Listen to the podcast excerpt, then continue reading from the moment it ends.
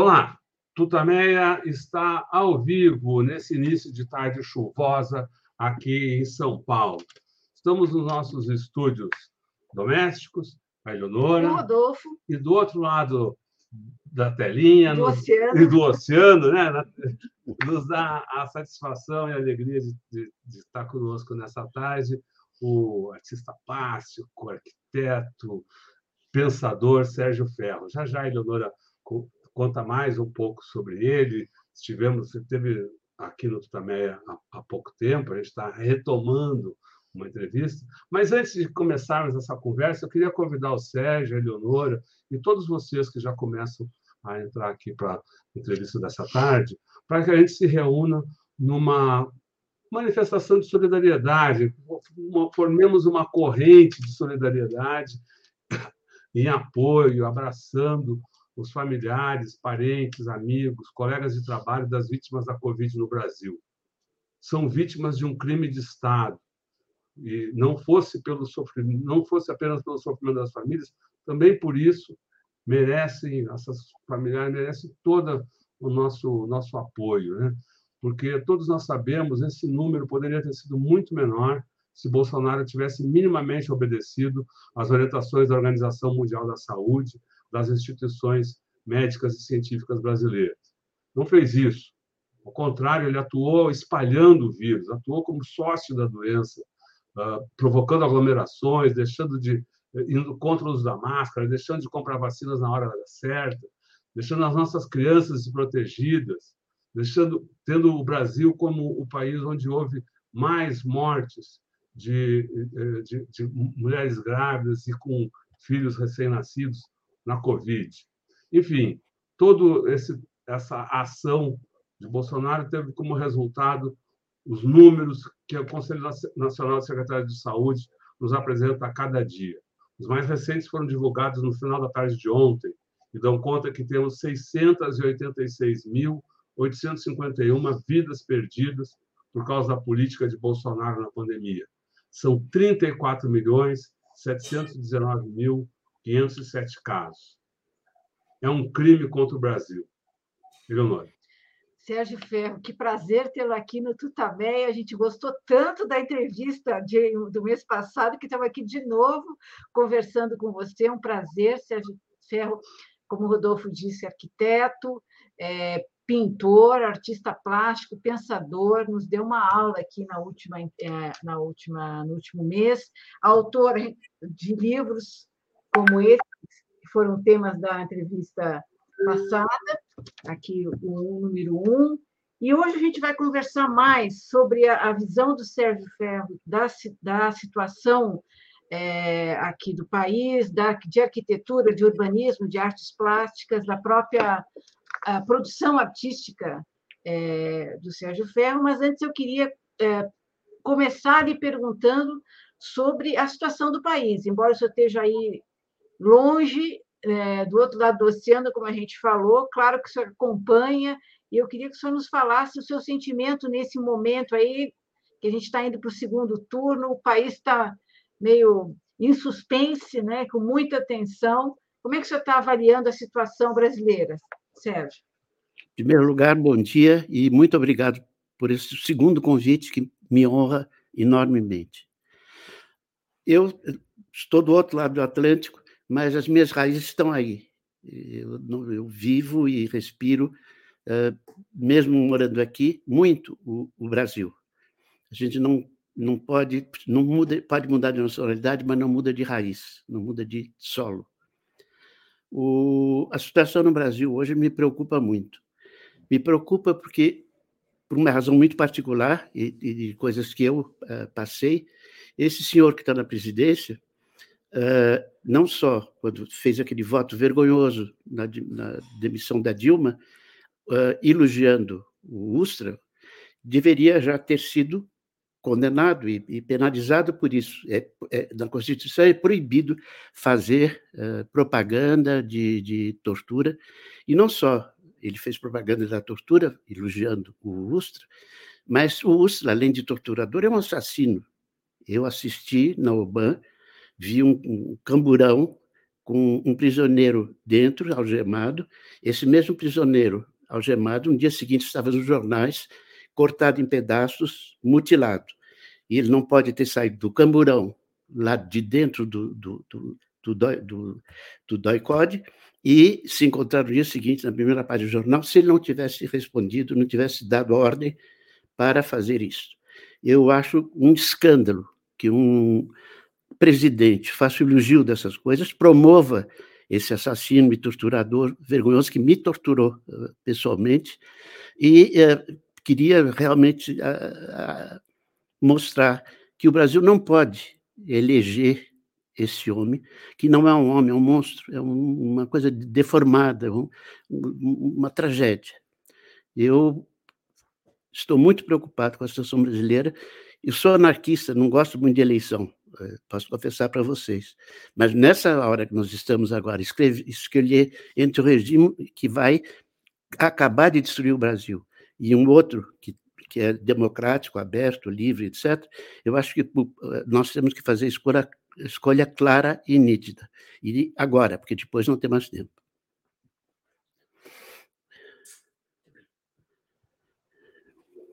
O senhor definiu Bolsonaro como um monstro citando uh, uh, essa apologia que ele faz à tortura. Que outros elementos o senhor tem para essa, essa definição? O que, que é um monstro? O, o, o, eu sou universitário e, e eu vi agora que, no, em socorro, em última medida, ele redevolveu o financiamento para as universidades. Isso é medida eleitoral pura, porque ele já tinha retirado esse dinheiro, viu que pegava muito mal, que teria contra ele os universitários, professores, alunos e funcionários, e fez essa medida, permitiu essa medida, esse retorno, puramente eleitoral. Esse orçamento secreto, eu nunca vi coisa mais vergonhosa. O Brasil nunca foi um país muito admirável. O último país a terminar com a escravidão, o último país a se libertar da, da, da, da potência europeia, mas, mesmo assim, nunca uh, se chegou ao, ao, grau de absurdo de fazer votar um crime por uma Câmara de, de deputados submissa completamente, comprada, e agora elegendo mais ainda uma outra Câmara, mais vergonhosa ainda do que a anterior, não, esse processo não pode continuar. Não, não, não é possível que, que, que, tanta vergonha, tanta humilhação, tanta decadência uh, se acumule uh, no Brasil impunemente. Professor, o senhor foi um, um, um combatente contra a ditadura. É, como é que o senhor compara esse momento com, aquilo, com aquele momento do passado? A gente não aprendeu com com todo o horror de uma ditadura militar, o que, como é que é possível fazer um paralelo entre o que a gente vive hoje e, e, e os anos 60, 70, 80? O Brasil tem a mania do jeitinho, né, do, do, do arranjo, e é um dos raros países que não fez o processo à ditadura, primeira ditadura, a ditadura anterior. Os militares se auto-inocentaram e isso passou e está assim até hoje. Não houve, de maneira nenhuma, uma, uma, uma formação oficial do governo eh, democrático a respeito da ditadura. Foi, aquilo foi se arrastando um pouco. Eh, a impunidade desses assassinos, desses torturadores, que, que, que, que eh, mataram jovens, velhos, não importa a idade, mataram vergonhosamente, custa, está custando. A nossa juventude, os que eles não assistiram, não, conhecem, não, não têm conhecimento próprio da antiga ditadura, não tem informação histórica, não tem informação uh, clara do que aconteceu. Fica esse clima de amigos, irmãos, solidariedade, etc, etc. E isso é muito negativo. É preciso haver uma justiça clara, uma condenação clara. O, o, Supremo Tribunal deveria já ter se pronunciado de uma maneira clara e evidente, devia uma, uma atitude, atitude pedagógica nas universidades, nas escolas, etc., sobre esse período, deveria ter sido feito. Não foi, nós estamos pagando o, o, essa mania do jeitinho brasileiro, um arranja aqui, arranja ali, vai, que sempre foi a, a nossa tragédia. Eu acho que uhum. faltou essa parte de informação, faltou o julgamento primeiro, faltou levar os torturadores, os assassinos à justiça e à, e à condenação. Em segunda, em segunda, faltou uma formação da nova, da nova uh, juventude quanto ao, a, a, a, a, primeira ditadura. Eu queria fazer uma advertência. A, ditadura não chega de mansinho e vai entrando, não, chega de repente o, o, o, Bolsonaro, nesse segundo mandato, se ele tivesse um segundo mandato, vai instaurar uma ditadura muito mais profunda do que talvez do que a primeira. Os militares já estão lá em todos os postos importantes da República, da, do, do, país. O, o, momento é muito grave, muito grave, e, e, o voto de cada um é importantíssimo. Eu, anarquista, votei, no Brasil teria votado. Eu não posso votar porque teria que ir para Paris, etc. Não, não, não foi possível mas uh, não é questão de voto. Atualmente não é voto, como todas as outras eleições, é uma decisão de civilização, de, de, de regime, de democracia ou não democracia. Professor, o que o senhor diria, então, para os seus alunos? Porque a gente está também um pouco apreensivo aqui com a eventual vitória é, do bolsonarismo na própria, no próprio estado de São Paulo, a gente fica, a gente fica pensando na, nas universidades, nas escolas, né, o que significaria a gente ter um governo bolsonarista aqui é, em São Paulo. Para a USP, para a Unicamp. Para a USP, para a Unicamp, para a Unesp, enfim, para as escolas públicas. É, como, o que, que o senhor diria se estivesse na frente dos seus alunos na, na USP? O que, que o senhor diria nesse momento? O que, que os, os estudantes estão muito parados? O que, que eles deveriam fazer? O que, que o senhor qual mensagem o senhor passaria para os seus alunos? O movimento estudantil, naquele, período dos anos 60, era fortíssimo, poderosíssimo, engajado, eh, militante. Eu não posso falar nada do movimento estudantil hoje no Brasil, porque não, estou aí, não conheço, não, não acompanho. Mas eu acho que os estudantes têm uma responsabilidade social muito grande. Eles pertencem a, uma, os, os, estudantes universitários pertencem a, a, a, um grupo que foi selecionado pelo país para ocupar e ser responsável por muitas uh, posições sérias dentro do país. Os estudantes não podem ficar inertes, não podem ficar indiferentes ao que está acontecendo, o que risca de acontecer. Eu me lembro em, em, ainda de, de, de, de 64, quando houve o golpe, o golpe vergonhoso, triste, eh, e uh, pouco, poucos dias depois, poucas semanas depois, acho que nem foi muitas semanas, não, pouco tempo depois, já havia na, na FAO de São Paulo, onde eu ensinava já, uma comissão de inquérito policial militar. Eles vieram, se instalaram na sala na qual eu dava aula, e lá chamava os professores para fazer interrogatórios ridículos, e uh, uh, foi daí por exemplo, que João, João Villanova Artigas saiu preso da escola de arquitetura que ele tinha fundado e foi levado é, para uma é, prisão no navio, etc. Eu fui interrogado também nesse processo e é, era humilhante. Na sala que você dá aula, de repente você é interrogado por uns cretinos, dos imbecis, da maneira mais primária e violenta e arrogante que se possa imaginar. O, o, a FAO uh, foi decapitada nesse momento. Tiraram o principal professor, o mais ilustre, o fundador da escola, levaram preso. No mesmo momento, o Paulinho, que vocês sabem, foi arquiteto ultra premiado agora, uh, também foi afastado da escola e outros professores foram afastados. Mas mais tarde, uh, ainda mais, houve uma outra leva de, afastamentos de, gente proibida. Eu mesmo, depois da prisão, fui impedido de assumir o posto eh, do qual eu tinha direito, legal e, e jurídico. Armaram uma, uma, uma, uma, um arranjo lá jurídico totalmente falso, e eu, por isso que eu estou aqui no exílio, por isso que eu estou aqui fora do país. Eu não tinha mais nenhum trabalho possível no Brasil depois que eu saí da prisão. estava completamente marcado. A universidade, ilegalmente, impediu a minha renomeação para continuasse a ensinar, e eu tive que vir embora, eh, graças a, a ainda uma vez ao golpe.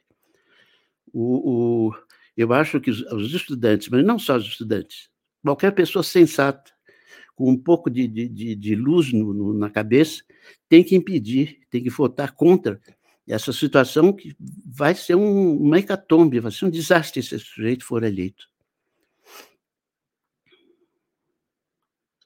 Professor, queria saber qual é, qual é o efeito dessa política, da política bolsonarista, que implementa o, o, o neoliberalismo da forma mais brutal, qual o efeito disso nas cidades?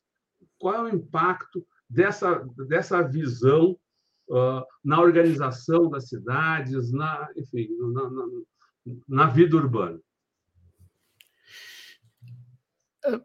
Na cidade, o, o, a, a história vem de mais atrás. Não, não é só uh, o Bolsonaro, não. O doutor Capital é, é, o grande responsável, capital financeiro, é o grande responsável pelo desastre que são as nossas cidades atualmente. O, o capital está numa situação muito ruim uh, nesse momento. Há pouquíssimas oportunidades de investimento que produzam o lucro que o capital requer, que precisa e quer. O, o, as indústrias estão produzindo taxas de lucro cada vez menores e uh, uh, exigindo a aplicação de um capital constante, máquinas, edifícios, insumos, etc., gigantescos, para uma quantidade de trabalhadores muito pequena. Isso produz uma taxa de lucro muito pequena, ridícula, minúscula, que não é, é a que o capital gosta e precisa para se reproduzir e continuar. Por isso, o capital tem recorrido e recorre aos setores manufatureiros da produção, onde o trabalho humano seja predominante, eh, eh, onde eh, seja a força mais importante, porque é aí nesses setores que se produz o mais valor, massas de mais valor muito importantes. Tanto a economia clássica quanto a economia marxista insistem nesse, nesse ponto. O, o, o, a única fonte de valor econômico é o trabalho humano, e a natureza, evidentemente, mas a natureza não, cobra com a ruína ecológica atualmente. Né? Mas a única fonte de, de riqueza para o capital é o trabalho humano. E, e, esse trabalho humano se concentra atualmente, sobretudo, em setores teoricamente atrasados da produção, como a construção. Atualmente, o capital que está em não tem mais possibilidade mesmo de funcionar como vinha funcionando, o, endividamento das classes médias e das classes populares é enorme, eles não têm capacidade para se endividar mais, portanto, comprar mais os produtos industriais, e o, capital tem que arranjar saídas laterais. E ele tem feito nas cidades, das cidades e nas cidades, um campo de, de intervenção uh, extraordinário. Eu não sei se eu já falei na outra região para vocês, mas atualmente, por exemplo, Paris está tá fazendo planos para dobrar a sua superfície e construir prédios e equipamentos e loja, casas, e escritórios, e pontes, e viadutos, um monte de coisas. É por aí que o capital financeiro, é nesse campo que o capital financeiro está investindo e muito, está dominando.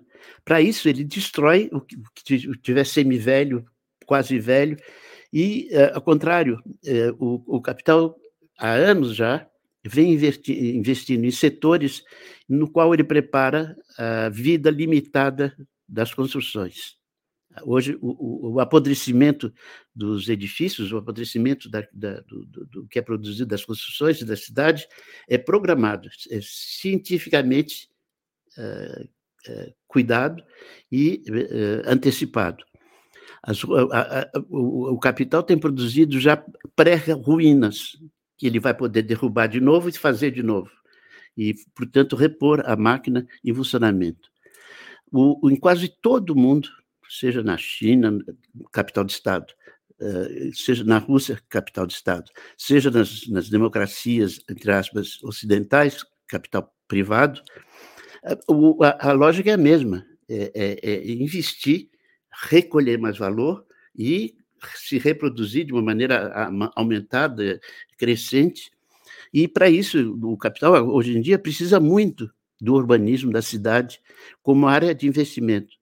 E o pior, que gente, pouca gente sabe, é que o capital financeiro não pega só o lucro da operação que eles estão fazendo, mas vai lá na frente, no futuro, e raspa o que é esperado produzir, frutificar depois. Isso significa que é, esses investimentos agora, de agora, que o capital está fazendo, eles vão ser responsáveis por uma dívida futura enorme. Vai aumentar a dívida do Estado, as dívidas soberanas, os Estados vão ficar cada vez mais dependentes do capital financeiro, e isso é uma bola de, de, de gelo de, que vai crescendo com o movimento, com a história. A, a, a, grande crise ecológica é, é, é gravíssima, mas a, a crise é, nossa, humana, é das mais violentas.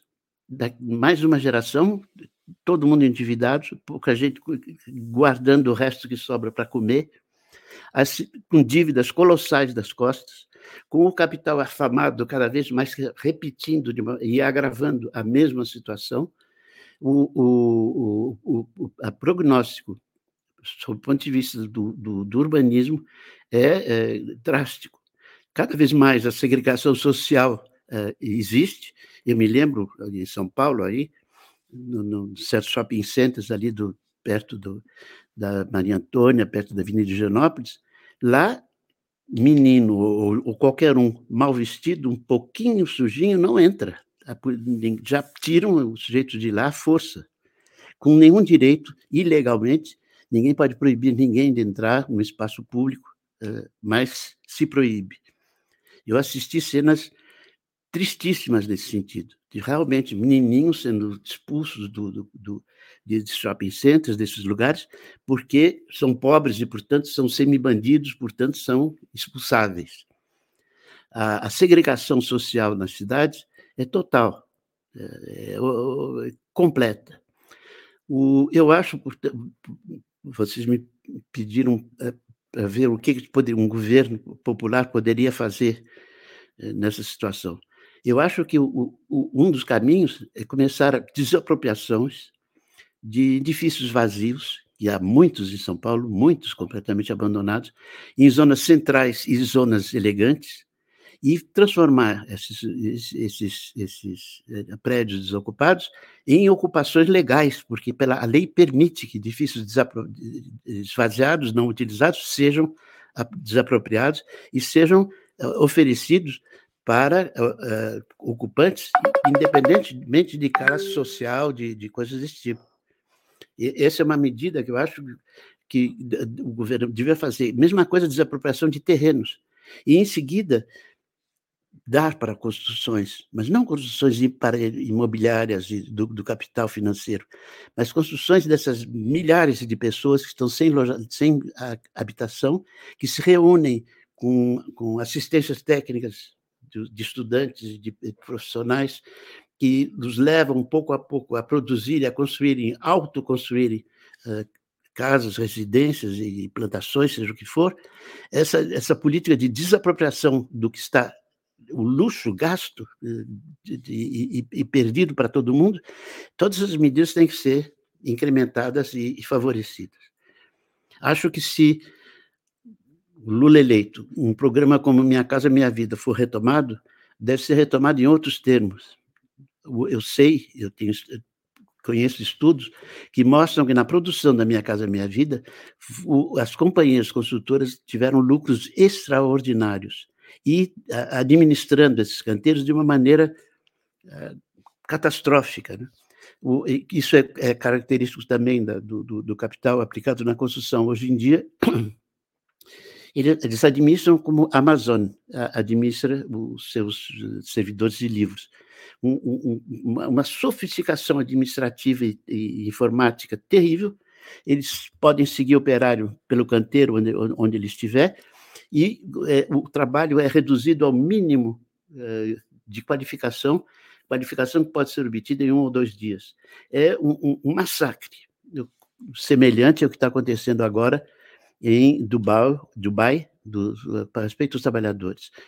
O, o, o, em vez disso, em vez de dar terreno para esse tipo de, de, de, de e financiamento para esse tipo de consultora, que depois produz casas de papelão que em três anos vão ficar podres, que têm o mesmo dinheiro para essas associações de autogestão eh, eh, consultiva, e, eles fazem, eu conheço, vocês podem conhecer aí São Paulo, há coisas maravilhosas que essa gente faz. Não há comparação com nenhuma eh, operação operária feita por consultoras oficiais. é um outro nível de, de espaço, é um outro nível de sinceridade, é uma outra qualidade de, de, de, de produção. E o governo precisa favorecer esse tipo de autogestão popular.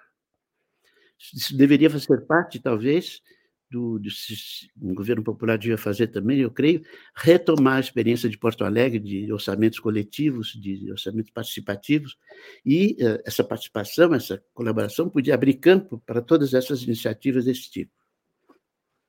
Professor, o senhor falou no início, falando das cidades, que as construtoras, a construção civil faz pré-ruínas, ok? São as ruínas já planejadas, quer dizer, prédios que vão se deteriorar mais rapidamente do que deveriam. Como é que é isso?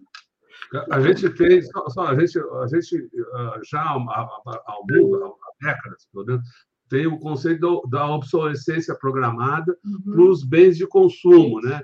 Dito bens de consumo duráveis são cada vez menos duráveis, mas já. isso, esse conceito é levado para os imóveis, que a gente espera que se. O cara compra uma casa, é, compra a casa para a vida toda, né? Não, não, há, não dá mais, não dá mais. A, a, a obsolescência, a obsolescência é programada mesmo na, na construção, e sobretudo na construção, porque eles sabem muito bem que é aí que eles vão ter que reconstruir. Se aquilo apodrecer rápido, o, o, vai, vai, vai decair, vai virar zona de decadência, eles compram de novo, reconstroem de novo e fazem a mesma operação especulativa uh, em cima disso. não há muito mais áreas uh, urbanas. São Paulo já é um pesadelo pelo tamanho que tem, pela complexidade que, que, que, que tem. São Paulo é ingerável na situação atual, é um pesadelo permanente, que se renova uh, todo dia. Para o capital poder investir em São Paulo, ele tem que necessariamente começar a destruir, tem que começar a arrasar, tem que começar a recriar terrenos vazios para poder eh, refazer. O capital nunca foi bonzinho, mas agora ele está desesperado e vai ser, está cada vez sendo pior, está cada vez sendo mais nojento, cada vez mais nefasto, pra, no sentido da, da, da, população, no sentido do atendimento às reais necessidades humanas. E no, no, no meu campo, que é da arquitetura, do espaço, eh, é um dos campos que estão na mira do, do, do, do, do capital financeiro desesperado.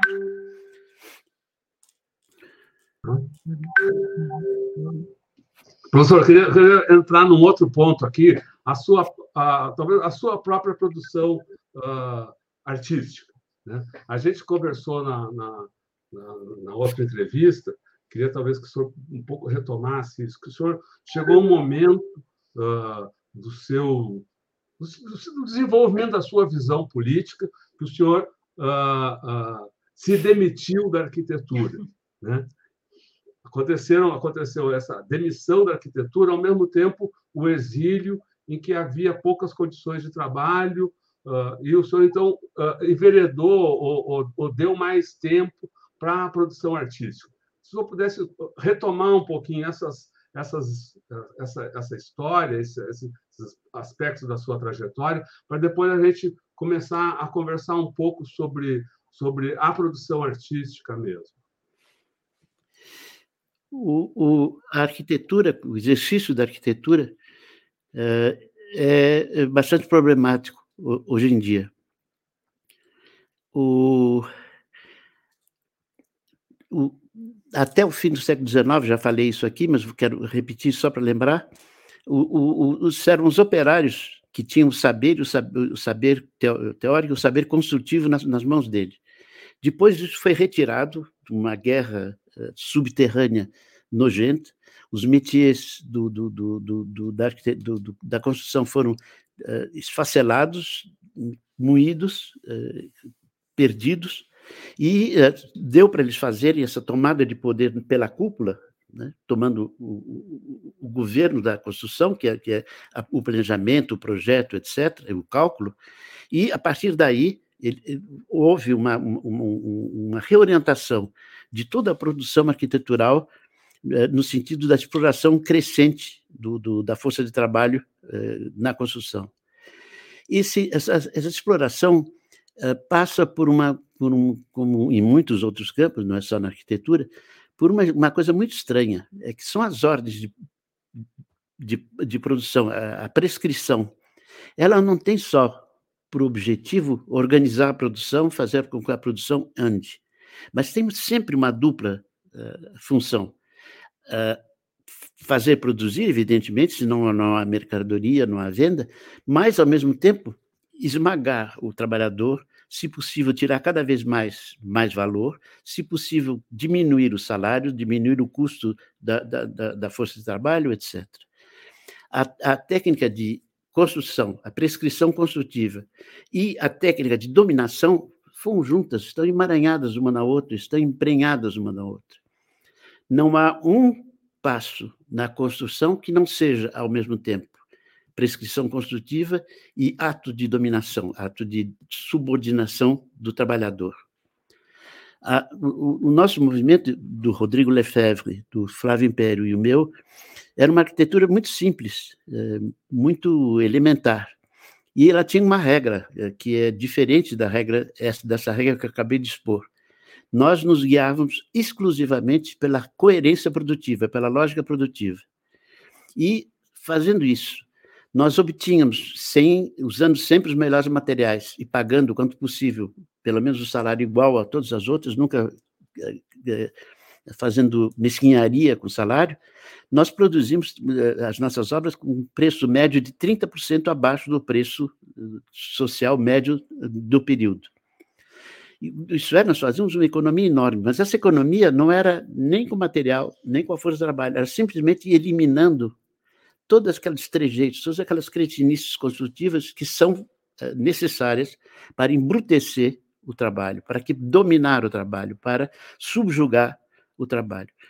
Tudo aquilo que é considerado como estética e arquitetura é uma vergonha. Estética é o nome uh, disfarçado da técnica de dominação o belo jogo de volumes, aquela todo, todo aquele blá blá blá que vocês vêm eh, falar, é simplesmente um, um revestimento uh, publicável, palatável, eh, que, que, pode ser mostrado, mas esconde por baixo as mais vergonhosas uh, uh, intenções. Nunca é consciente isso, nunca é programado. Não estou dizendo que os arquitetos e a arquitetura é programada para isso, mas oito séculos de, de, dominação vão entortando as coisas, vão transformando as coisas em, em, em instrumentos aptos e formados e deformados pelo capital. O, o, o, o que nós construímos, consideramos uma construção normal, é a coisa mais normal do mundo. O, o, o, Nietzsche e o, e o Brecht têm uma frase que eu gosto muito, é desconfie de tudo aquilo que é habitual. Por baixo há outra coisa quase sempre. E é a mesma coisa, nós olhamos uma casinha com paredinha, já achamos aquilo é normal, uma construção normal, boba. Não, não é. Aquilo lá é o resultado de oito séculos de aquisição de maneirinhas de, de, de, de explorar, de, de, de, apertar o trabalhador cada vez mais. Né. O, a, a forma em arquitetura, que tem a aparência de coisa pertencer ao mundo das artes, ao mundo do, da estética. Não, a, a, forma, a forma da arquitetura é uma forma é, realmente feita sem que ninguém seja consciente disso, são oito séculos de, de, de, transformação quase que genética da arquitetura que levaram isso. A, a, a, toda a linguagem do, do, da arquitetura é uma linguagem viciada para dominar. E uh, não só viciada para dominar, que em seguida esconde toda a vergonheira que ela mesma obriga a ser feito. O revestimento em arquitetura uh, é uh, tecnicamente, é, em geral, inútil. É, uma, é, é, é uma, alguma coisa que poderia ser completamente dispensada se os trabalhos fossem feitos corretamente, se pudessem ser feitos corretamente, se pudessem ser feitos segundo a lógica produtiva. Não pode. Então, atrás do revestimento, atrás daquela aparência lisa e, e, e limpinha e branca, há o, o, todos a, a imbecilidade que é obrigado a, o que os operários são obrigados a fazer, que a construção é obrigada a, a realizar, para que se produza aquela mercadoria que se chama arquitetura. Dificilmente hoje poderíamos, poderíamos encontrar um campo tão deformado pela história quanto a, a arquitetura. Ela se transformou sem sentir. Eu, eu faço história da arquitetura e, e, é dificílimo você saber o momento em que tal coisa mudou. Porque vai, é lento, aquilo vai aparecendo canteiros que são demorados, escorregadios, demoram um ano, um ano e pouco, e cada, cada, cada ciclo produtivo introduz uma pequena mudançazinha, uma outra pequena mudançazinha, e com isso nós produzimos um, alguma coisa de extraordinariamente uh, uh, fantástico, um produto que é o contrário do que ele aparece, que é uh, uma máscara de uma gigantesca exploração. Quando eu estava em São, morava em São Paulo, nos anos 60, eu tinha dados das construtoras, meu pai era de uma construtora, e sabia direitinho, podia fazer os cálculos de mais-valia, de mais-valor. E eu fiz as contas no operário, no operário qualificado em São Paulo. Naqueles anos, ele, ele, ele pagava o salário dele em menos de uma hora de trabalho por dia. O resto do tempo era trabalho eh, de mais valor. Isso não se obtém eh, assim. É, Para obter uma tal violência de exploração, foi necessário fazer mil minúsculas operações de, de, de, de, dominação. O, o, que é mais difícil no, no caso da, do, da arquitetura é exatamente isso. Não há a presença de uma, de uma pressão violenta, de uma tirania escancarada. Hoje no Dubai, sim, mas em geral não há nos canteiros. É, são pequenas coisinhas que a gente vai fazendo que parecem ser do reino da estética, do reino do, da beleza, e é do reino da feiura social. O, isso só, só dá para mostrar lentamente, porque são tão coisas tão pequenininhas, tão bobinhas, mas que somadas dão essa exploração gigantesca do, da construção civil. O, nós é, nosso, nossa mudança, nossa grande vitória foi nós projetávamos não vendo o produto final, mas seguindo o canteiro passo por passo. Aqui tem essa operação que é necessária, depois é outra, depois é outra, depois é outra. E com isso nós fazemos uma arquitetura bastante diferente da arquitetura convencional, da arquitetura que nós achamos a, arquitetura normal. E com isso obtínhamos uma economia de 30%. Esses 30% não quer dizer uma, realmente uma economia no sentido comum da palavra. Esses 30% são obtidos eliminando tudo aquilo que na, no, no, projeto, na, na, na, arquitetura, é técnica de dominação. Tudo que é, não é necessário tecnicamente, mas que é enfiado lá como se fosse, tudo isso permitia essa economia gigantesca, de 30% é, no, no, em relação aos projetos. E essa foi a causa do meu suicídio profissional, porque esses 30% nunca puderam ser revertidos aos trabalhadores, só num caso, e uh, uh, eu me senti uma espécie de, de idiota completo, uh, marxista, favorecendo, favorecendo o acúmulo de capital e a produção de mais-valia. Vamos aproveitar, então, esse momento, lembrar um pouco da, da, da, dessa, dessa produção arquitetônica aqui. A gente tem aqui algumas casas que o senhor uh, construiu, mas acho que eu queria começar, em vez de começar pela casa, começar pela escola. Eu lembro que, que uh, o senhor uh, falou bastante sobre a, a construção de escolas na, na, entrevista passada, talvez pudesse. A gente tem aqui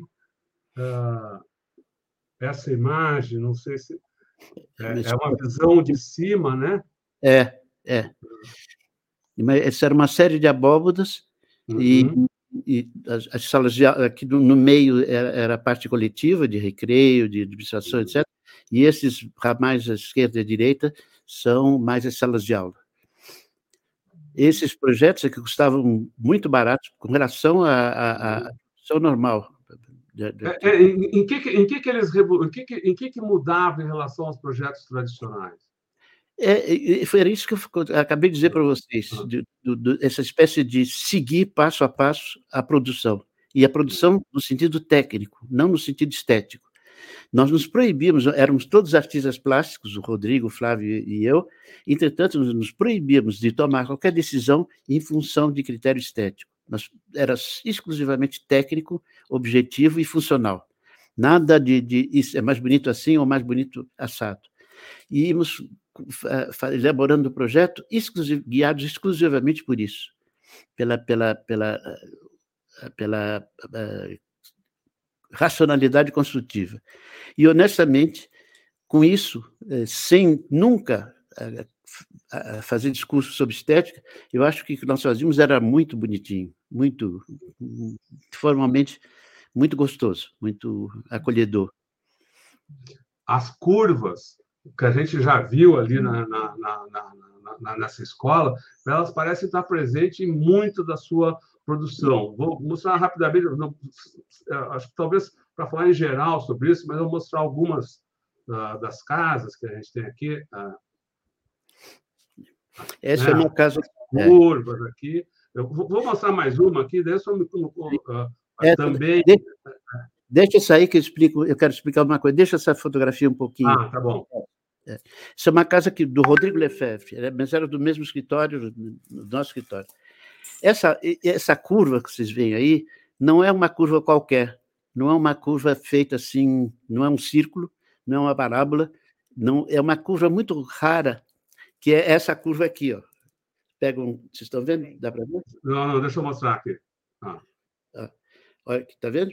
É, é, a uhum. curva de um polar.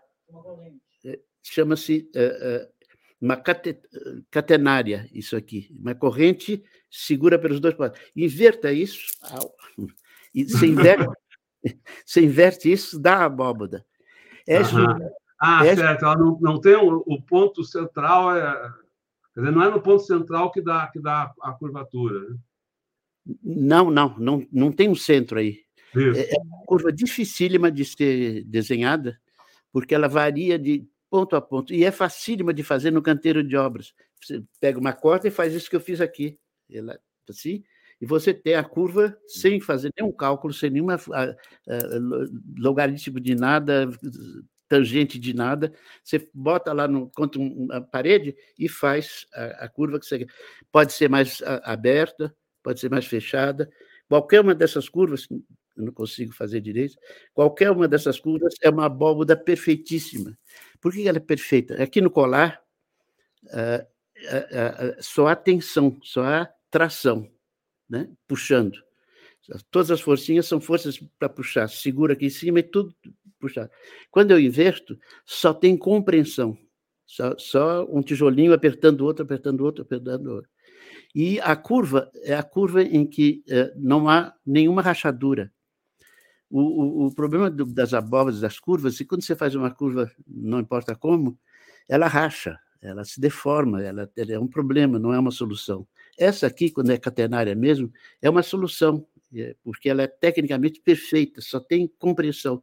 Quando você vira, não precisa nem passar impermeabilizante, se ela for hiper bem feita, né?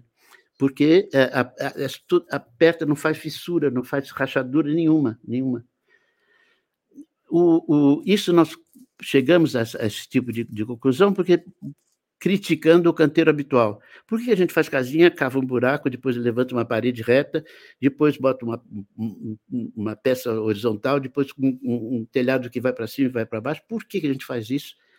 Se a possibilidade, como nossos índios faziam na, na, nas florestas, né, de fazer uma estrutura muito mais correta, muito mais bonita teoricamente, muito mais econômica, um pouquíssimo material, pouquíssimo concreto, é, é, ultra econômica, ultra sábia e acolhedora, humana, quente. Essas casas por dentro são uma delícia de, de, de você está dentro de um vento, parece Jonas no vento da baleia, né? Você está dentro de uma cobertura protetora, maternal, uh, acolhedora. Tudo isso é, não, não, não, não fizemos para fazer uma cobertura acolhedora, etc, etc. Foi qual é a, estrutura mais econômica que nós podemos fazer, econômica não no sentido do custo, econômica no sentido de uso de materiais, gastar materiais a mais ou a menos. E chegamos a essa, essa, essa abóbada que é velhíssima, é, no, no, no subsolo dos tempos eh, egípcios e gregos já existem essas abóbadas. Eh, os etruscos já tinham essas abóboras. É uma das formas mais, feitas mais espontâneas. E é uma tradição popular também muito grande. isso modificava fundamentalmente o trabalho do pedreiro. O pedreiro, na construção normal, vem, cava o um buraco, faz a fundação, depois sobe a parede, para, vai embora, vai tomar um outro canteiro, aí vem uma, o, o mancineiro, faz o telhado, a estrutura do telhado, depois o, o, o pedreiro volta para pôr as telhinhas e cimentar, e é uma confusão que, que é feita, aquilo que nós consideramos normal, habitual, é, é assim que se faz. Né? Esse assim que se faz são 800 anos de deformação, 800 anos de, de, de, de pouco a pouco, e produzindo um imaginário, uma, uma concepção da arquitetura completamente absurda. Eu, todo, todos, aí eu só mostrei a cobertura, mas se a gente entrar em cada detalhe, janela, pia, torneira, revestimento, etc., isso muda completamente, muda totalmente. O cano, vocês viram nessa casa, por exemplo, os canos que normalmente a gente embute da parede, por que não deixar para, por, lado de fora? Qual é, qual é o problema de ter, ficar aqui, esses, ficar esses tubos? É, até bonito, o, o, o, pedreiro pegava a argamassa com a mão e fazia essas maçarocas aqui com a mão. Puf. Nem, é, é mais simples do que fazer, esconder, arrebentar toda a parede, enfiar o cano dentro, depois tampar o, o, o buraco, depois revestir tudo para esconder toda a porcaria que a gente fez embaixo. Aí tudo é visto, só, só, só pusemos cor para sempre para de sinalar onde estava a água. Esse trabalho de, de, de, de uma praxis crítica, né? de uma prática crítica, que uh, nos levou a, a, fazer uma arquitetura uh, de outro tipo, de outro, com outro uh, sentido.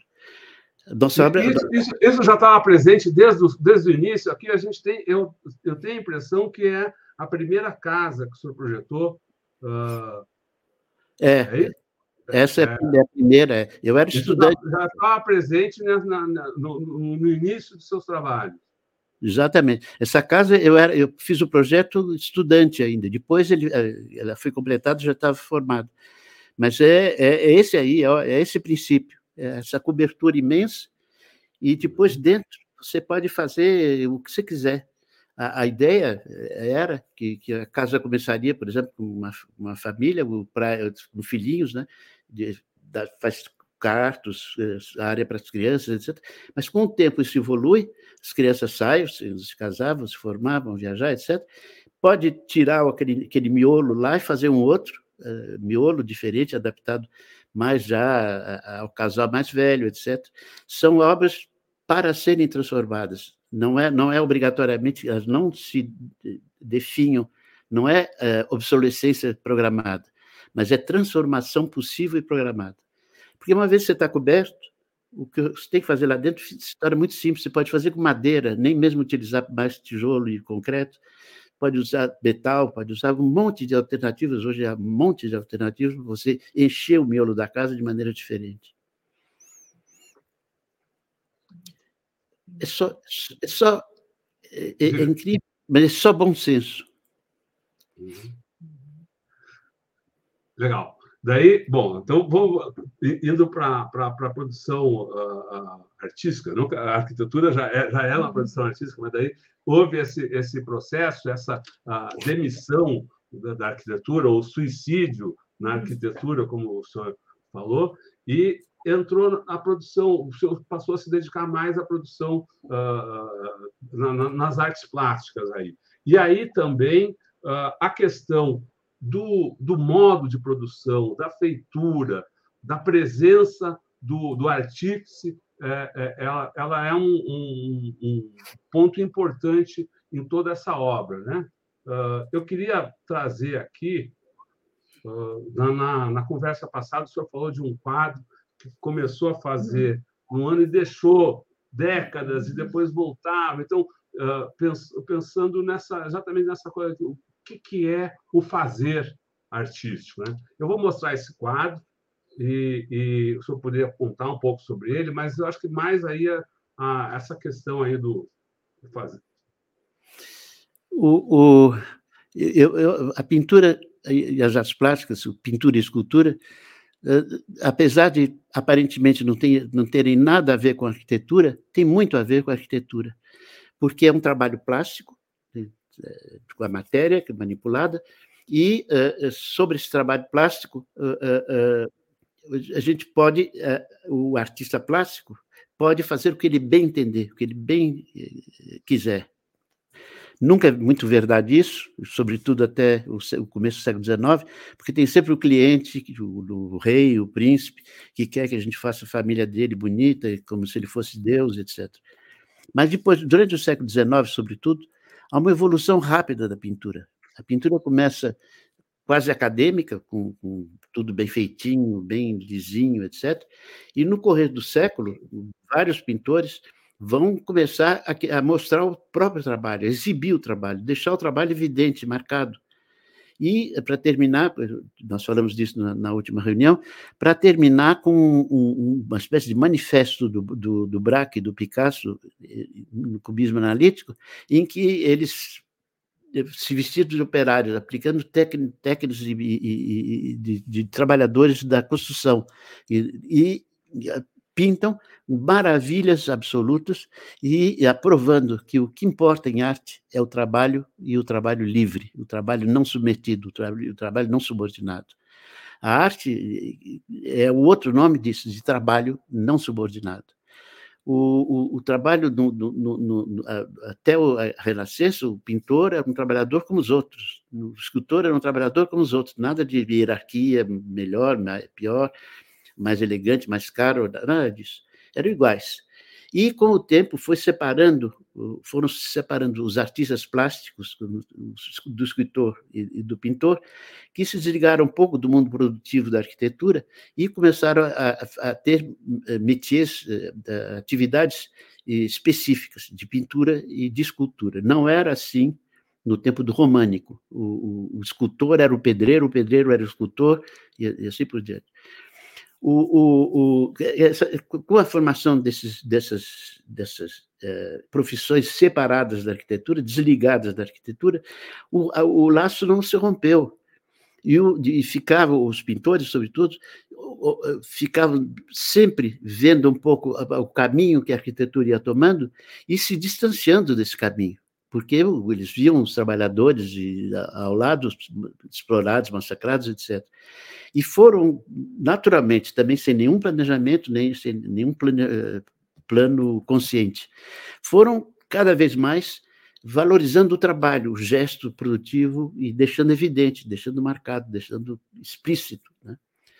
O, o, até que no, no, século XIX, praticamente a pintura, a partir de Manet, de Manet, da metade do século XIX até o fim, até Picasso e, e, e, e Braque, é uma espécie de acelerador cada vez mais eh, mostrando o trabalho na medida mesmo em que na arquitetura ah, havia um movimento contrário, o trabalho dos, do, dos trabalhadores eh, da, da construção foi cada vez mais massacrado, diminuído, espicaçado, eh, degradado, e era uma espécie de, de, de, de, de balança. Né? Quanto mais o trabalho era diminuído na arquitetura, mais o trabalho mesmo era valorizado no, no, no, na pintura e na escultura. No fundo, como, como a, a, o canteiro de obras é uma manufatura, a, quando a gente vem para a essência da coisa, é sempre a mesma: é matéria e trabalho sobre a matéria, com a, a mão ou com pouquíssimos instrumentos eh, da intermediação entre a mão e a matéria. Esse, essa, essa é a família, é comunidade entre as artes plásticas e uh, a arquitetura. Esse fazer simples, esse fazer direto, sem máquinas, sem mediações muito complicadas. E uh, há esse diálogo na, na, na sociedade, diálogo positivo, né? Enquanto mais o trabalho era massacrado na, na, na, construção civil, mais os artistas manifestavam a liberdade do trabalho, até que só sobrou o trabalho, o trabalho manifestando, gritando: eu estou aqui, estou aqui, estou aqui. No caso dos quadros da minha pintura, é, é, eu uso isso é, muito claramente e, de maneira evidente. Eu, afirmo, por exemplo, o plano de trabalho. Eu mostro que eu estou trabalhando em cima de um plano, de, uma superfície que me resiste, que, que, a qual eu também acabo costurando, cortando, para mostrar que ela está lá, a superfície. o que não impede também de usar imagens que elas têm alguma, eh, algum relevo, alguma, alguma espacialidade própria. O, a minha pintura é, no fundo, muito pretensiosa, é porque eu sigo um, um, um, um caminho que o Hegel queria, seguia e queria seguir em filosofia. O Hegel dizia que a filosofia do tempo dele, a filosofia dele, nada mais era que uma síntese da, da toda a história da filosofia, de tudo aquilo que tinha havido antes dele. E que ele, a, a, o sistema hegeliano, a lógica do Hegel e a filologia do espírito e tudo, eram nada mais do que uh, sínteses da história da arquitetura, não de toda, mas dos momentos mais significativos e mais importantes, etc. Eu utilizo isso. Esse bonequinho que passou aí, esse homem, é tirado de muito do, do, do Michelangelo, todo, todo tipo de plástico, mas depois eu, eu, eu faço pinceladas e, e colo pedaços de, de, de, de, de pano, em que eu mostro realmente que eu estou trabalhando numa superfície, mas o que não me impede de fazer esse braço, essa mão rasgando a tela é, é, ao mesmo tempo. Eu, eu, eu utilizo a terceira dimensão, eu, eu utilizo o espaço clássico com a ilusão de profundidade, mas ao mesmo tempo eu quebro, eu destruo, eu mostro que isso aí é ficção, não é, e não quero provocar ilusão, é uma ficção plástica. E um, um, por isso um dos, seu, um dos, meus grandes temas sempre é o pintor pintando, é, é o artista fazendo. Né? E, e, e, esse aqui é um dos quadros bem mais recentes, é, a, a, a, foi feito no, no, em 2020, se não me engano, e é, é a mesma coisa, a gente vê, é o papelão que tem aqui no fundo, não é nem tela, né, tem os, os pregos que mostram bem que se trata de papelão é, posto no chassi. Eu quebro um pouco o retângulo clássico do quadro para tirar aquela impressão de janela, rasgo a tela aqui no, no certo canto e depois eu, eu boto os pedaços para mostrar realmente é, é, é, é o suporte do meu trabalho como eu atualmente velho, minha mão treme muito, eu utilizo antigas serigrafias minhas. Os bonequinhos, as personagens, são antigas serigrafias minhas, coladas e retrabalhadas um pouco. O, como sempre, o tema é ainda o trabalho. Quando não é o trabalho do pintor, é o trabalho do trabalhador, é um trabalhador uh, da construção, tem uma, uma, uma pá, um pincel na mão, e uh, é uma homenagem que eu sempre faço constantemente ao trabalho e aos trabalhadores. Trabalho é o meu grande tema, tanto na pintura, quanto na sociedade e quanto na política. O trabalho e a revolução, né? Tem esse quadro aqui. Não, Exato. Não é esse, não. É esse, não. É, é esse que veio, esse, é, não. Era... esse é Michelangelo aqui. Tem, tem um aí. Cadê ele? Será que é esse? Não. O que fala da, da comuna, né? Comuna. Uh, o, o, o, não é esse, não. O, o, é um, um martelo saindo, sim. O, o, a comuna é, é um caso que deveria, não sei no Brasil se ela tem muita repercussão, mas na França é um, na França é um caso de consciência muito, muito grave. A, a, a, a burguesia francesa é esse ah, aí. Aqui, é, esse aqui. O, o, a, o, a França tem um problema de consciência muito grave. Ela massacrou os criminosos de uma maneira vergonhosa, um dos maiores massacres injustos da história da França. E não teve vergonha de festejar o massacre a, a, e, e, agradecer a Deus por ter permitido o massacre, fizeram aquele horror que é a Sacré-Cœur, a igreja Sacré-Cœur de Paris, que eh, muitos, muitos, o Partido Socialista, o Jaurès e outros, tentaram impedir a construção daquilo, como ali era o lugar em que a comuna nasceu, ali estavam os, os canhões da comuna, era um lugar quase que uh, sagrado da comuna. Né? Um dos personagens que eu mais admiro do, do, do da comuna uh, agora esqueci o nome, o, o, ele, ele era um, um, trabalhador do livro. E, Varlan. Varlan. Varlan, ainda bem que a Ediane me lembra.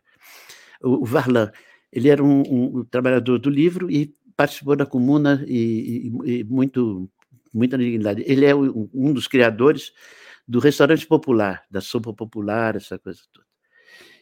Da comuna era, era uma das pessoas mais equilibradas, mais menos exaltadas, etc.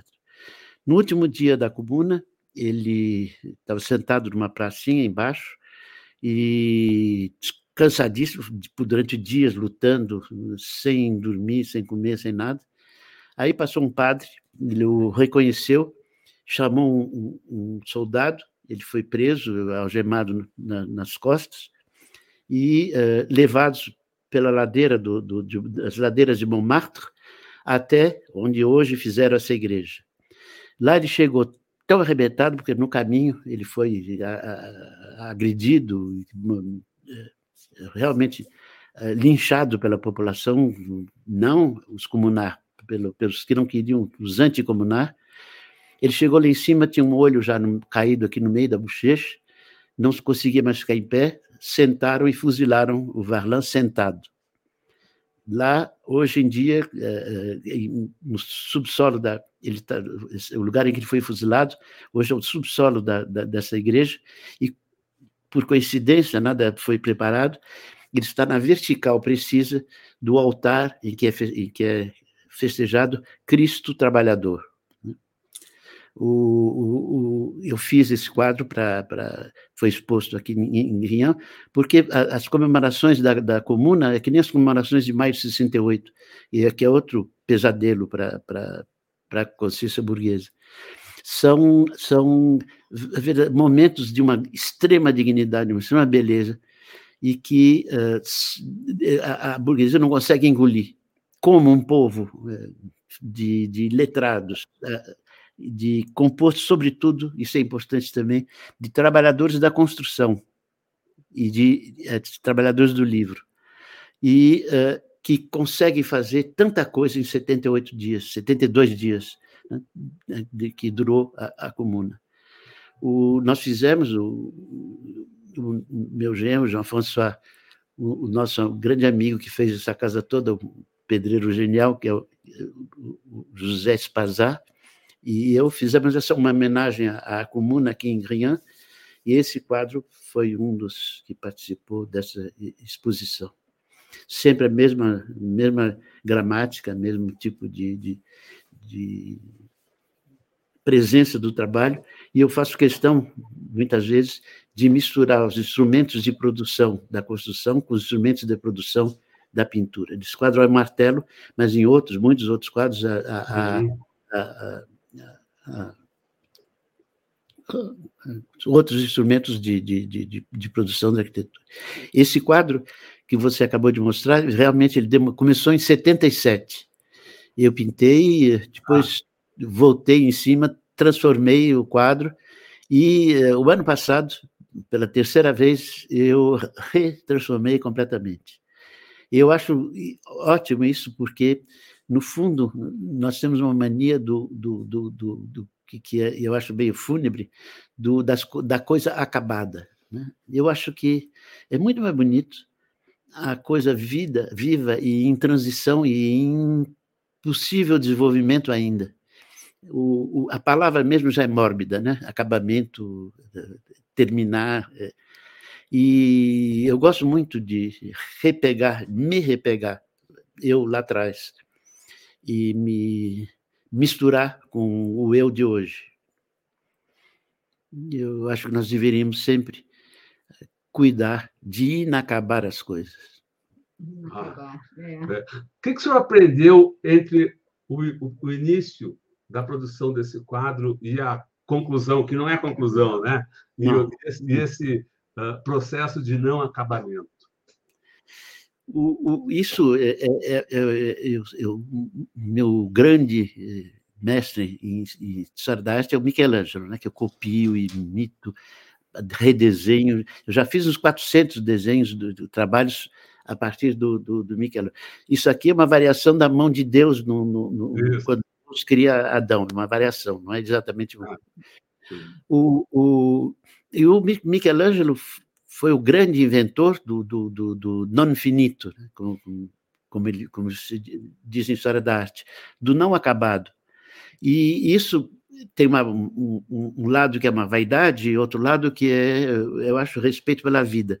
A vaidade, o lado da vaidade é o seguinte: os pintores, os escultores, antigamente, assinavam dizendo, por exemplo, uh, uh, sei lá, Piero della Francesca faciebat, Piero della Francesca estava fazendo. Isso para dizer, ele estava fazendo, você já vê que o quadro é lindo, é maravilhoso, mas ele estava fazendo, aí veio alguém, um cliente, quis comprar e levou o quadro. Mas ele poderia ter melhorado ainda muito o quadro. Ele estava fazendo quando saiu do, do ateliê. O, o, o Tiziano, uh, uh, mais pretensioso, mais ainda pretensioso, assinou um quadro dizendo Tiziano faciebat faciebat. Estava fazendo o que estava fazendo, levou ao quadrado a coisa. Né? E o, eu acho que o, o, o, grande sentido do não infinito não é esse, de, dessa vaidade de dizer eu podia fazer melhor, mas é o contrário, é deixar a presença do trabalho. Nós vivemos uma sociedade, a sociedade do capital, que explora violentamente o trabalho, totalmente o trabalho, tem sempre um cuidado ilimitado em esconder, em tampar o, o trabalho. Quando ela mostra o trabalho, é um trabalho uh, que ela deformou de alguma maneira, né? que ela transformou em. Por exemplo, eu gosto muito de coisa velha, de móvel velho. Lá tem sinal de usura, de, mas é uma usura do tempo, não é usura do trabalho, não é a marca do trabalho. E o trabalho mesmo, ele é sempre denegado, ele é sempre negado, ele é sempre apagado. O capital esconde o próprio coração, a própria raiz, a própria, aquilo que ele é. Não é senão trabalho, extorquido, roubado, mas é trabalho, só trabalho, nada mais do que trabalho.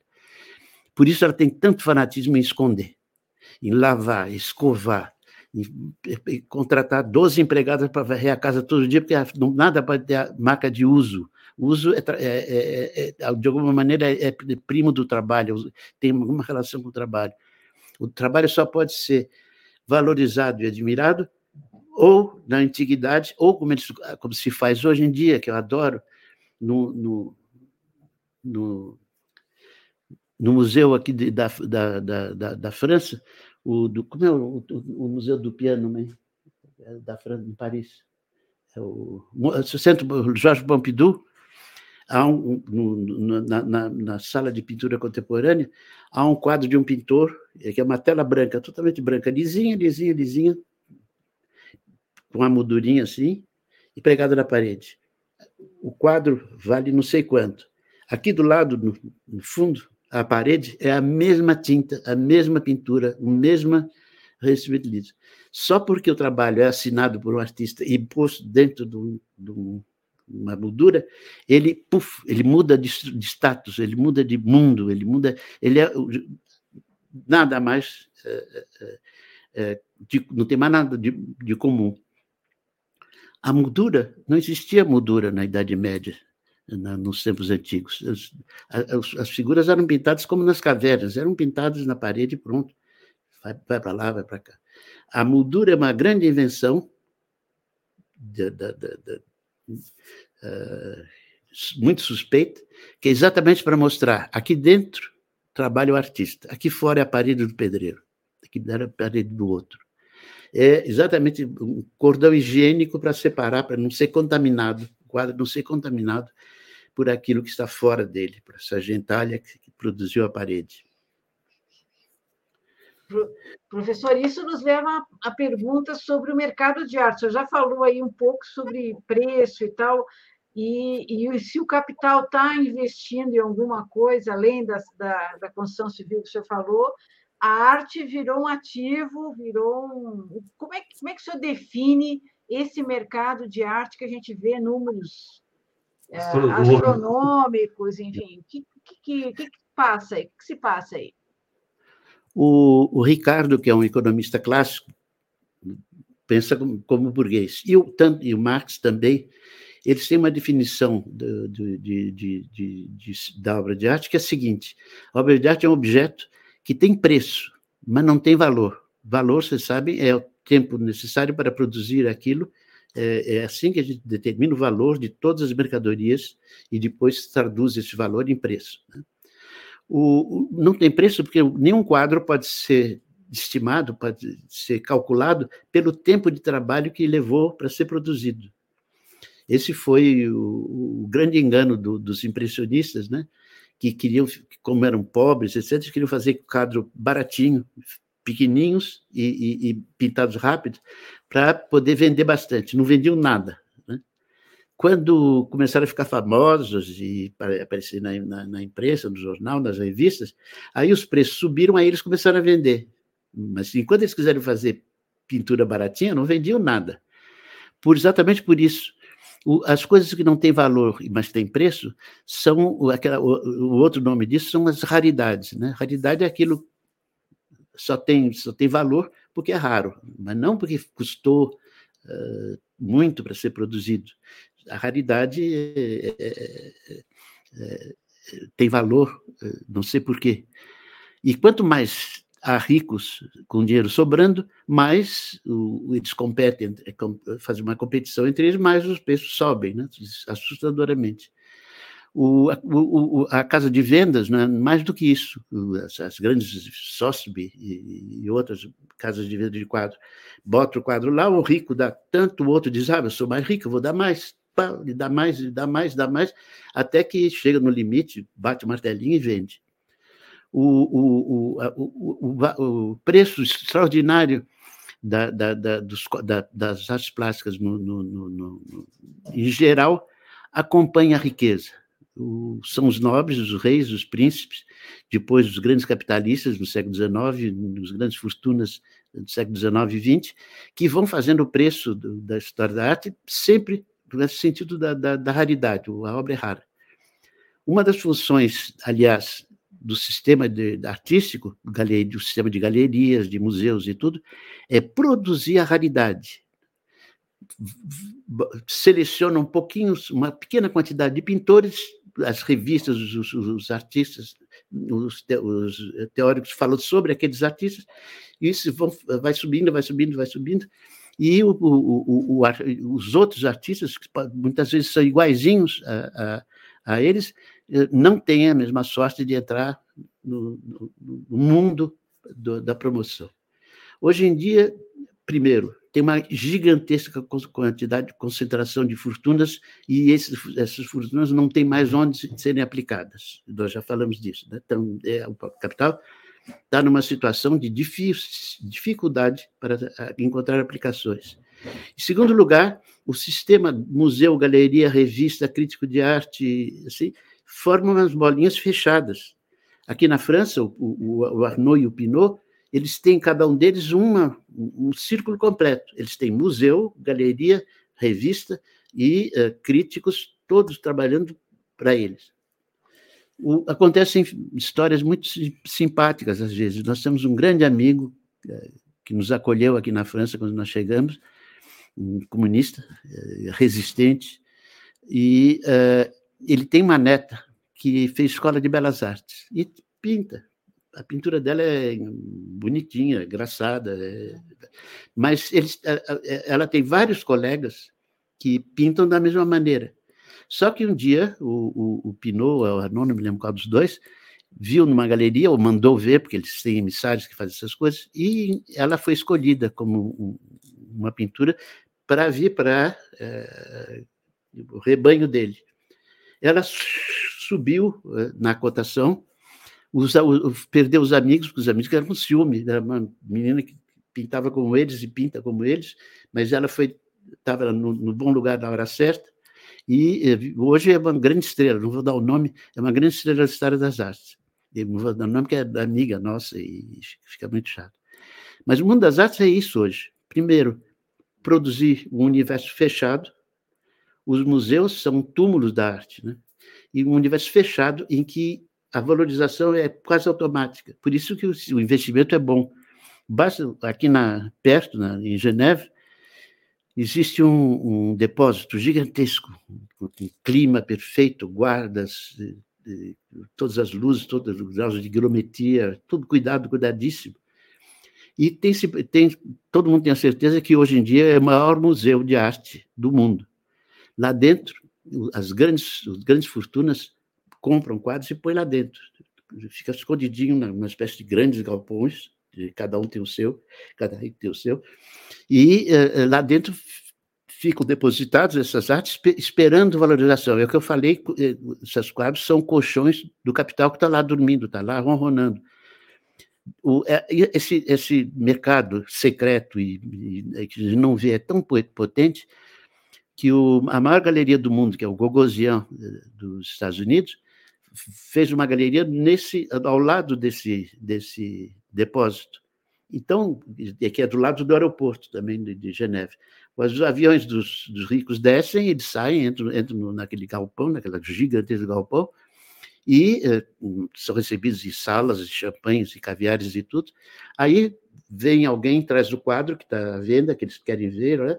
vê, compra, e o quadro não sai dali, ele passa dessa garagem para outra garagem, desse depósito para outro depósito.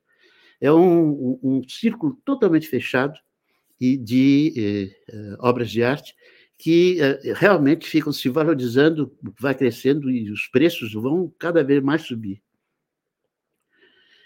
O, há poucos, pouco tempo atrás, acho que um ano, dois anos, não sei, o mercado de arte é, é, entrou por um caminho novo, ainda totalmente para mim. Eu vou tentar falar do que se trata, mas eu não sei falar direito.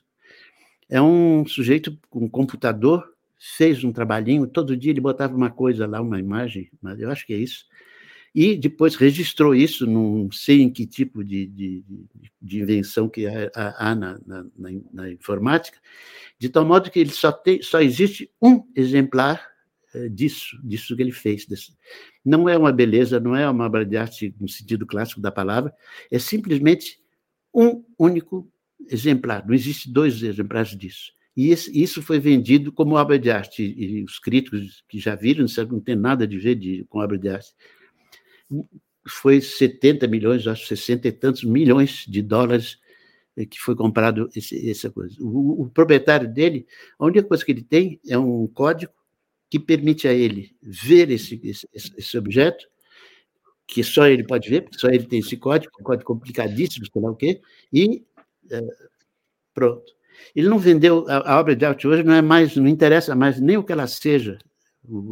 Se ela é raríssima, esse caso é raríssimo, porque só tem um exemplar possível no mundo, é, foi vendido por um colecionador de arte. É o novo ramo da arte. Professor, você falou há pouco aqui, o, os museus são túmulos da arte. Como é que é isso? E a gente está vendo os museus, grandes museus, criarem franquias, irem para o Oriente Médio e, e parece que estão todos em crise. Mas por que os museus são túmulos da arte, o que, que é, o que a gente pode esperar da, dos museus? Eu acho que nada. O, o, os museus são fetiches, né? transformam os objetos de arte, que são objetos que não deveriam ter esse preço que tem, que não, que não deveriam ter eh, eh, esse, esse, tipo de mistério de, de, de todo, são lugares onde realmente a pintura fica morta. Eu não sei se vocês sabem, mas operário não entra em museu e classe média baixa raramente entra em museu. O operário só entra em museu para trabalhar, para trocar lâmpada, arrumar uma janela, etc. É, é, é, da classe A. Museu é coisa da, da, da, da, da classe A. É da classe A como posse, como possessão, e, em segundo lugar, é da classe A para dizer para todo mundo que vai visitar: olha, esses objetos aí foram feitos e estão aqui, mas vocês que são meus empregados e vão trabalhar né, e lá, vocês não estão nesse mundo. Esse mundo é um mundo fechado para vocês, porque vocês não podem trabalhar livremente, vocês têm que trabalhar contra salário, vocês têm que trabalhar na usina, vocês têm que trabalhar no escritório. É, é, é, é quase uh, o contrário do que o museu pretende ser. O museu pretende ser um centro de educação, de, de para as massas, etc, etc. E é muito mais um centro de mistificação do, do, do, da arte. A arte, no fundo, deveria ser a coisa mais simples do mundo, e é a coisa mais simples do mundo. Nada justifica o preço dos quadros uh, contemporâneos, nada, absolutamente nada. A não ser que realmente uma das coisas mais raras atualmente é o trabalho livre. Né? Por isso que a obra de arte vale. A, a, a, obra de arte vale, sobretudo, porque é uma raridade no sentido de ser um fruto de um trabalho semi-livre, não livre, porque não, é possível ser livre no mundo atual, em lugar nenhum uh, do mundo. Mas um, um, é um produto que é quase eh, livre. E isso é a raridade. O, o, é, é, é, de uma contradição absurda, absurda. Valoriza aquilo que eles estão é, desvalorizando por fetichização, por, por fazer aqueles discursos todos floreados, o artista, aí a voz treme. Qual é então, qual, qual é então, qual deveria ser o espaço da arte? A rua, tudo, todo, todo lugar é espaço da arte. A casa, a, a parede, a gente faz arte o tempo inteiro e, e, e, e nem sabe. Cozinha. Cozinha é coisa ultra.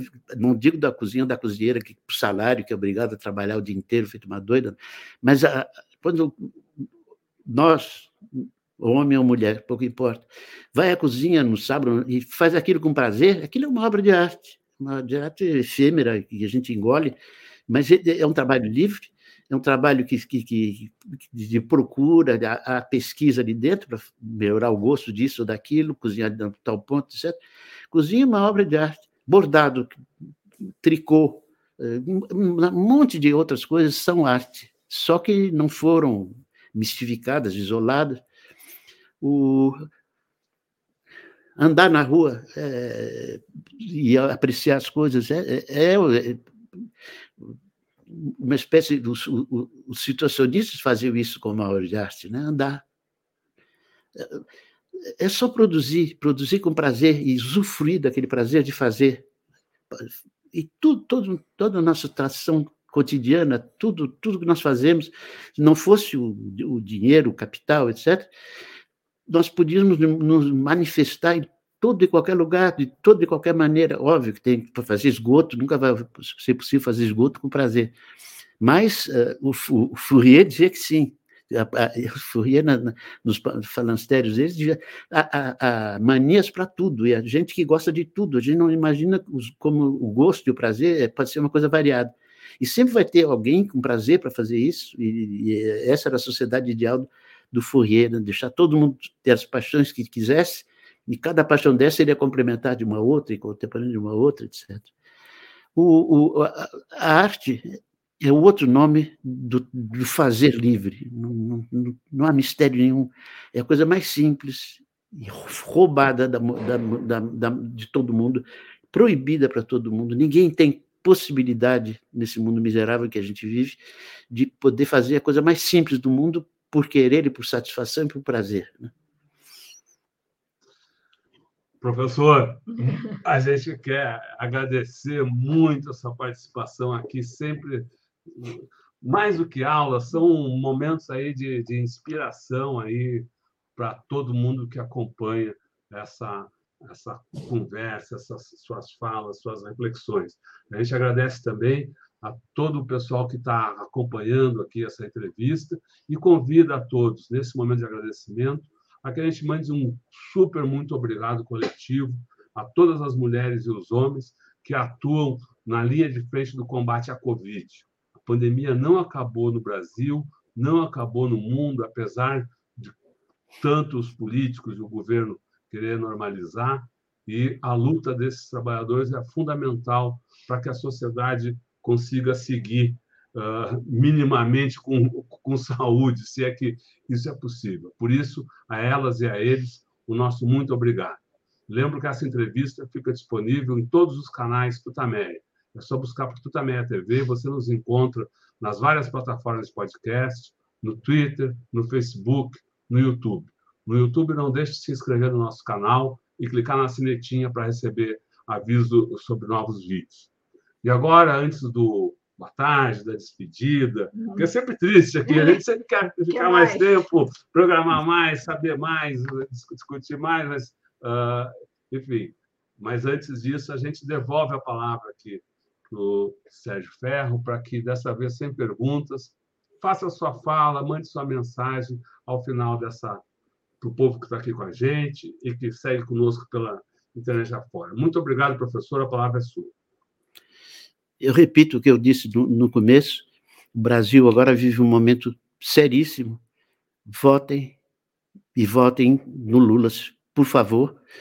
Tirem eh, eh, esse homem do poder.